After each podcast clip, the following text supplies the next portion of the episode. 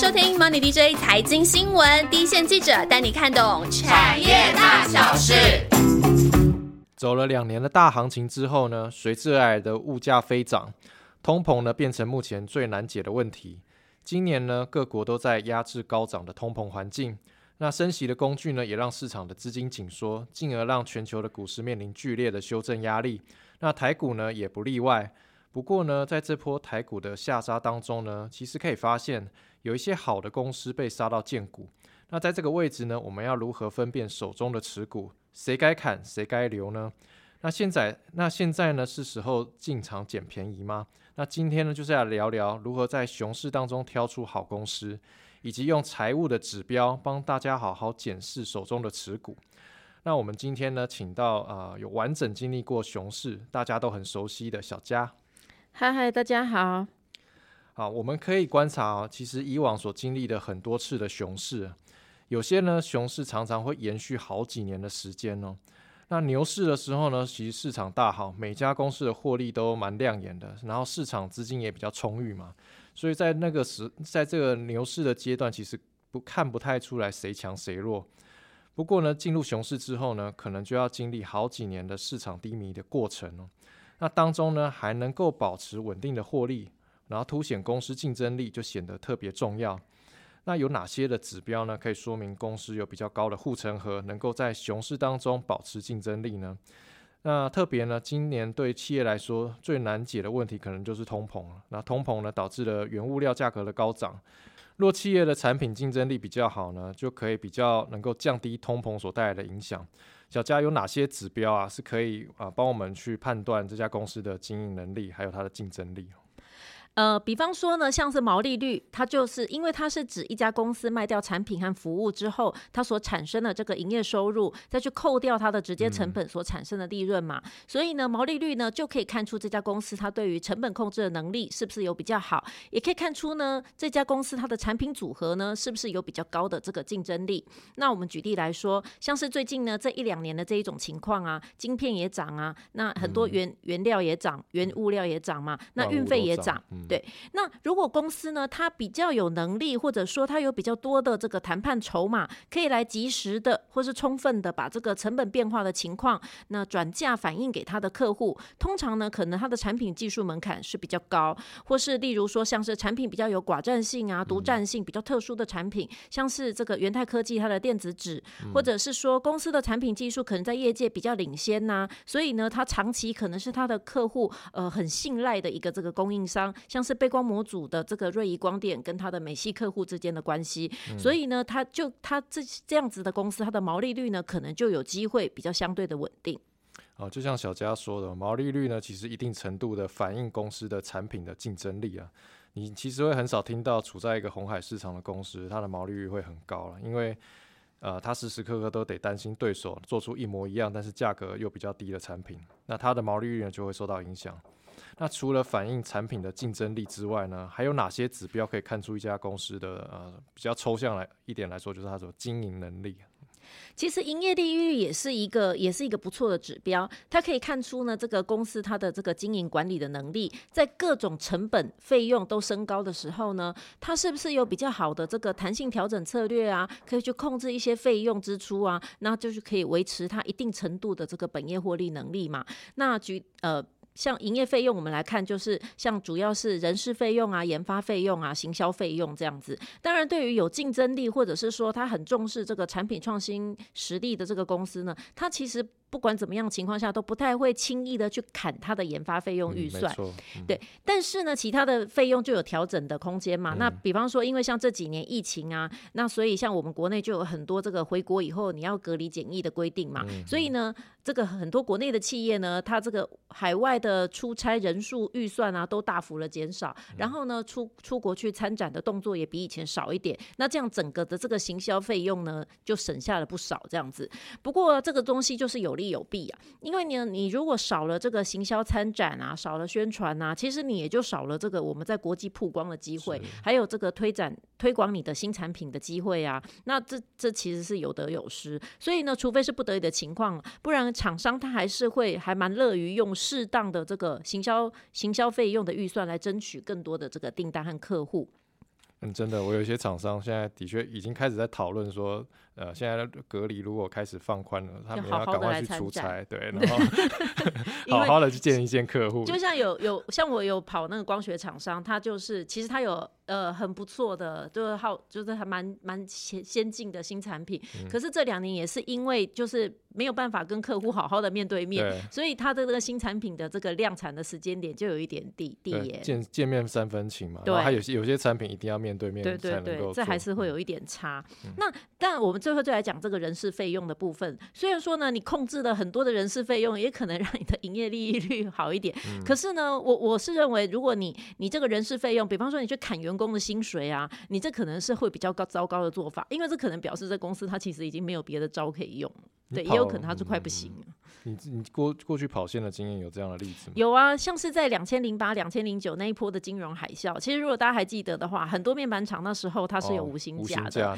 对，那因为透过大量的无薪假就可以减少一些费用支出，所以当时是有一大堆人就被迫放了无薪假，其实也就是变相减薪啊这样子。那但是这个事情发展到后来呢，其实就是那时候曾经很有规模的面板大厂，其实后来也就被并掉了嘛。对，所以我认为这个可能。不不会是一个很正向的一个一个一一个一个做法，嗯，了解啊。其实刚刚讲的那个毛利率，还有那个营业利益率啊，其实都是可以很快速的，你就可以看出一家公司的竞争力，还有它的经营能力的比较有用的工具啊。那这些呢指标呢，其实都反映一间企业的本业。那另外呢，我有发现呢，特别是在台湾啊这个地方哦，很多人非常喜欢现金值利率。要觉得殖利率越高越好。那殖利率它是判断一个公司好坏的一个有用的参考指标吗？其实呢，这个所有的指标呢，都可以说它都是有有利，有一些优点，也有一些缺点呐。那都是一体两面，所以就看你在什么时候来用。那我们来看这个现金值利率的话，其实大家可以发现，当股市很好的时候，其实没没有什么人会去特别在意这个事情，因为股价差都来不及。对啊，因为股价价差的利润就呃很随便的就可以一定比这个股利好赚嘛。但是当股市行情变差，或是说股市已经修正了一段时间之后呢，那这个现金值利率呢，可能就还是会成为这个投资人呢，可以稍微你要锱铢必较的时候的那这个评估的项目之一。尤其是像说现在的这个银行的存款利率还是低嘛，那你现金值利率如果说有个五 percent 以上，其实也都算是很不错的。对，更何况说有些公司甚至高达八 percent、十 percent。不过我们要强调要注意，就是说前面提到，就是说股市已经在修正了。嗯，那你就这个时候就要去看看这家公司它在除息后，它是不是有可能有填息的机会？对，那因为你这样才能真正的赚到这个值利率，不然你可能就是拿到了股利，但是你呢赔了价差。但这个时候在行情不好的时候打平还算好的，就是刚好两个是打消的，但一个不小心可能反而是赔钱的。就比方说他永远填不了息的时候。是，其实我们之前有一集 podcast 的内容有提到值利率的迷失啦。那本质上呢，其实个股除息呢，它的市值就会蒸发嘛。那如果之后呢，它没有填息，甚至还是贴息的话，就等于就是有点像白忙一场了。所以呢，还是要回到公司的基本面去判断，然后再来呢，呃，还有一个指标也，我其实也常常听到，还蛮热门的，就是其巴菲特也有提到，就是 股东权益报酬率 ROE。那这个指标呢，我们要怎么去看它？这个股东权益报酬率这个指标呢，其实它它稍微比较复杂一点。那因为呢，它的原理是净值，呃，净利，呃，净值净利去除以股东的权益，就是净值嘛。那净值来讲，就是说公司所有的资产去减掉所有的负债，所以股东权益报酬率它整个计算方式呢，大家就可以发现说它牵涉了很，它牵涉到很多可以用很多方法去调整的数字。因为比方说资产有质量好的资产，但也有很空洞的资产啊。那负债也是一样，并不是说你光看数字就能够掌握到这家公司的虚实嘛。所以呢，也不是说股东权益报酬率一定是越高越好这么的单纯。所以呢，如果你是一般的小额投资人，你没有很复杂的这种计算评估工具跟系。系统的这个整整合分析的那个的呃工具和系软体的话，你可能这个股东权益报酬率对你的参考价值可能会比较间接一点哦。嗯嗯，也是说小佳意思是说那个 ROE 这个这个计算方式啊，它里面有牵涉到可以很多。你可以加入或者是调整的一些变相，对。所以如果当然，如果你如果很了解这家公司，你知道它那些变相的来由，那你当然这是一个好的指标。但是如果假设你对这家公司没有到那么了解的话，那它在这个指标上上下起手是有它的可能性，或者是有它的弹性。那除非你有很复杂的这个很精密的这种计算软，就评估分析的这种计算软体。但我们一般我们如果用肉眼这样看的话，可能是没有办法。是。那其实这边小佳算是对 ROE 这个指标的一个提醒啦，因为这个指标它比较热门呐，然后其实每个公司都会在那个法说会的时候，常常会修出它的 ROE 吧，过往的 ROE 的水准。那但是呢，这可能会有一个刚刚小佳提到一些盲点在里面。那再来就是呢，其实我们可以观察到还有一个指标，就是最最其实最近大盘跌很多了，那大盘的本益比呢，过去呢其实都保持在大概十五倍上下。那最近呢，其实大盘的本益比已经低于十五倍了。那用这个逻辑去套用在个股身上呢，其实也可以发现有不少打到骨折的公司。那这些公司的本益比普遍也比较偏低。那我们要如何善用本一笔找出好公司呢？可是本一比这个这个数字来讲呢，其实我们正确的来讲，应该是要用下一个年度的这个每股盈余，也就是说还没有发生的，你还没有看到它公告这个每股盈余，去除以它现在的股价，可能会比较好。因为呃，如果说是产业前景看坏或是景气下行的这个公司啊，它未来的每股盈余可能是会比过去少的。那但只是它股价就先跌了，所以如果你是用它过去的股每股盈余来除以它现在正在跌的股价，可能你看起来本益比就很低啊。对。那就像我们说，我们不可以用面板公司它去年的 EPS 来算它现在的本益比嘛？因为因为如果我们呃，因为如果我们用这样来看的话，那其实你。如果它今年的获利其实是不如去年的，你实际上真正的本益比也不一样啊。对，那有那即使是我们用年初预估的今年的获利来看，你可能有时候也会觉得低，因为你往往忽略是说年初的时候，通常企业老板他们都是会比较乐观的，因为你不可能一开年就先看衰自己今年不行，所以所以这个用到本益比这个数字的时候，你一定要比较精确，就是说你看到的这个本益比的预估值，它的准确度是怎么样？对，没错，你其实跑很多的上市贵公司嘛，他们年初。啊，预算已经刚编完了，但是然后开春的时候，有可能媒体茶会或者记者会什么的，啊，不太会喊说今年获利会衰退啊，所以的确都是后面如果行情不好，都是陆续的在修正，然后年初的时候的确是会看得比较好一些。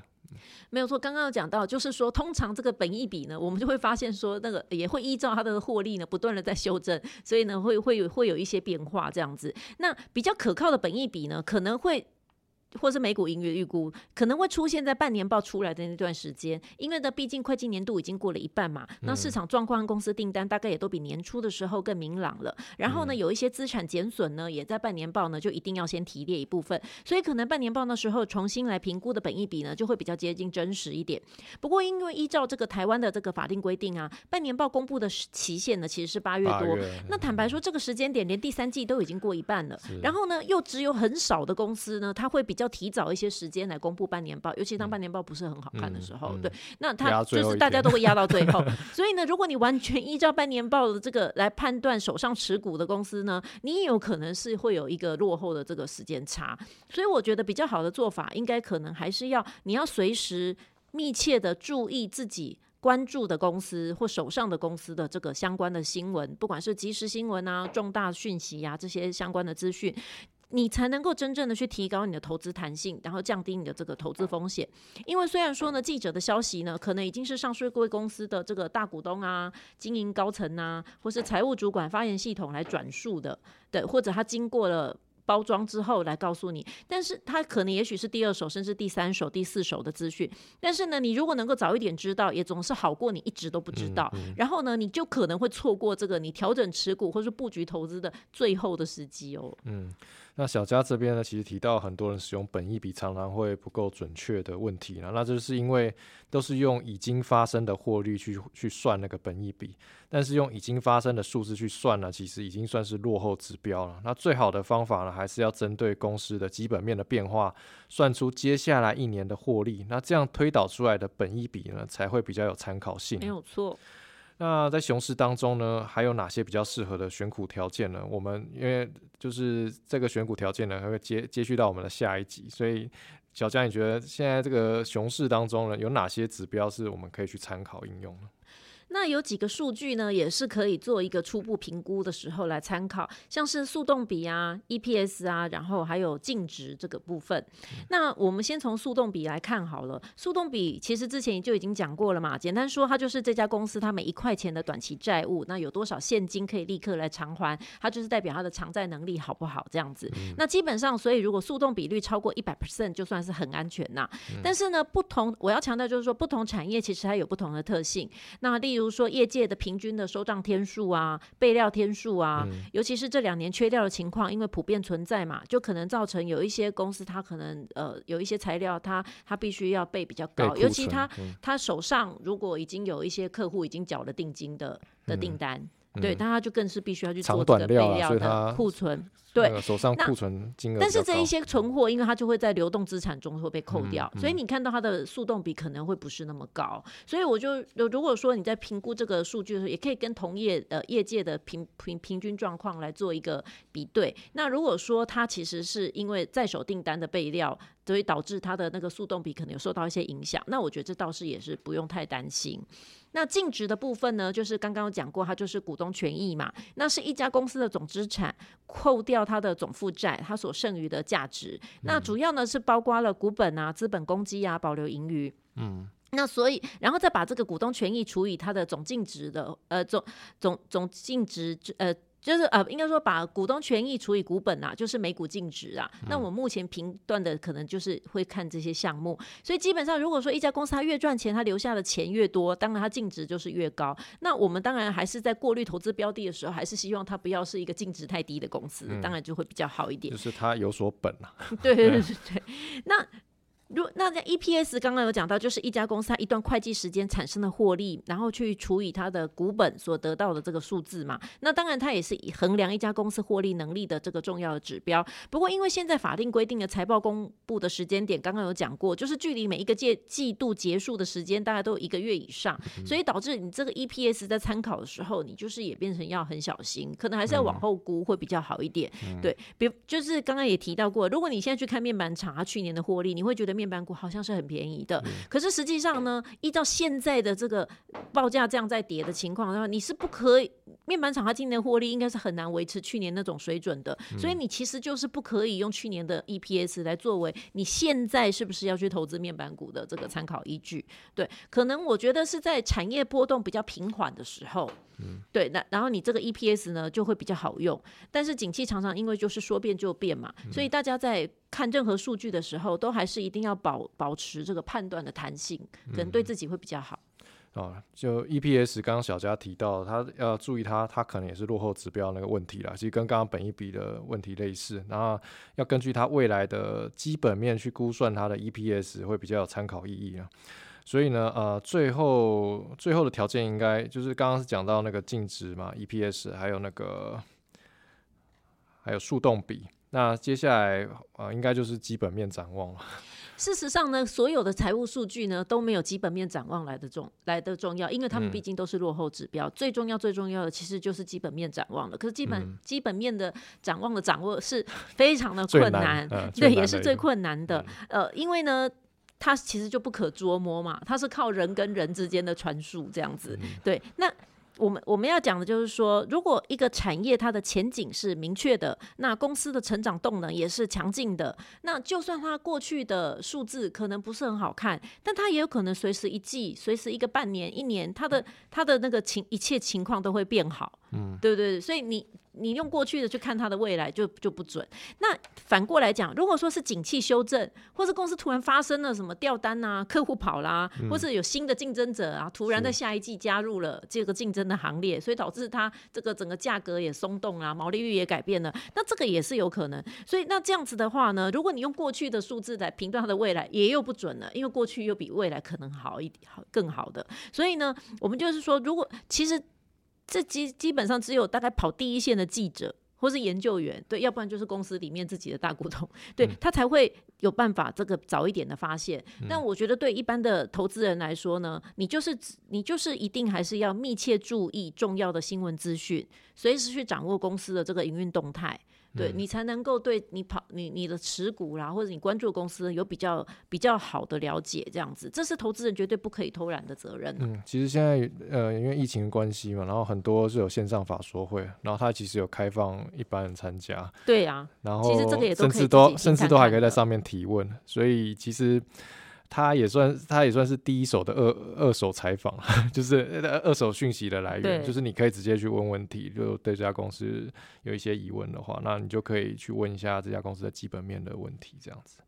好，那这集呢，小佳呢帮大家整理熊市当中有哪些的财啊财务指标呢，具有参考的意义啊。那其实也帮大家扫雷啦，因为有一些热门的指标的使用方式，可能有一些呃市场上比较惯用的方式，就把它直接带过去了，就觉得这个数值高就是好，这个数值低就是不好。但其实这中间存在很多。很多可以讨论的空间呐，那也有可能存在很多的误区，使用不当的话，可能会变成就是落后指标。那你这样子的话，呃在进行用这个落后指标进行投资判断的话，就可能会有点失准。那最后呢，小家人也开出了一些选股条件呢，啊，包括就是近年的速动比大于一百，还有净值呢至少有十五元以上。再就是呢，其实去年的行情那么好，如果这家公司的 EPS 至少要有三元以上，那会是比较不错的表现。以及呢，就是最重要的，就是公司的基本面未来的展望正向啊。这几个上述的讲的这几个条件呢，我们在下集的内容呢，会根据这些选股条件呢，哦，最近是千拜托万拜托，请我们那个记者团队的呃所有记者，根据每个人手上可能有上百档的主跑的公司，就呢只精选一档。他们认为可以安心在熊市爆股的标的，那大家呢千万不要错过，呃下集的内容了。好了，那这集节目呢，希望对大家有帮助。那我开录之前呢，看了一下那个苹果 Podcast 的留言呢，不知道是不是最近因为行情太差，所以留言呢明显的变少。那大家呃有事没事呢，都可以多多留言，就是你想留什么都可以。那好的或者是批评指教的，我们也都能够接受。我们团队呢虽然有一些玻璃心啊，但是还不至于会睡满地。那大家呢呃可以放心的留言没关系。那另外呢，这边要再宣传一下，那个庆祥跟银池开的新节目 DJ 卡费已经开播喽。那是每周三的中午会更新。那大家听完 Podcast 也要记得去新节目看看。好了，那我们下周见喽，拜拜。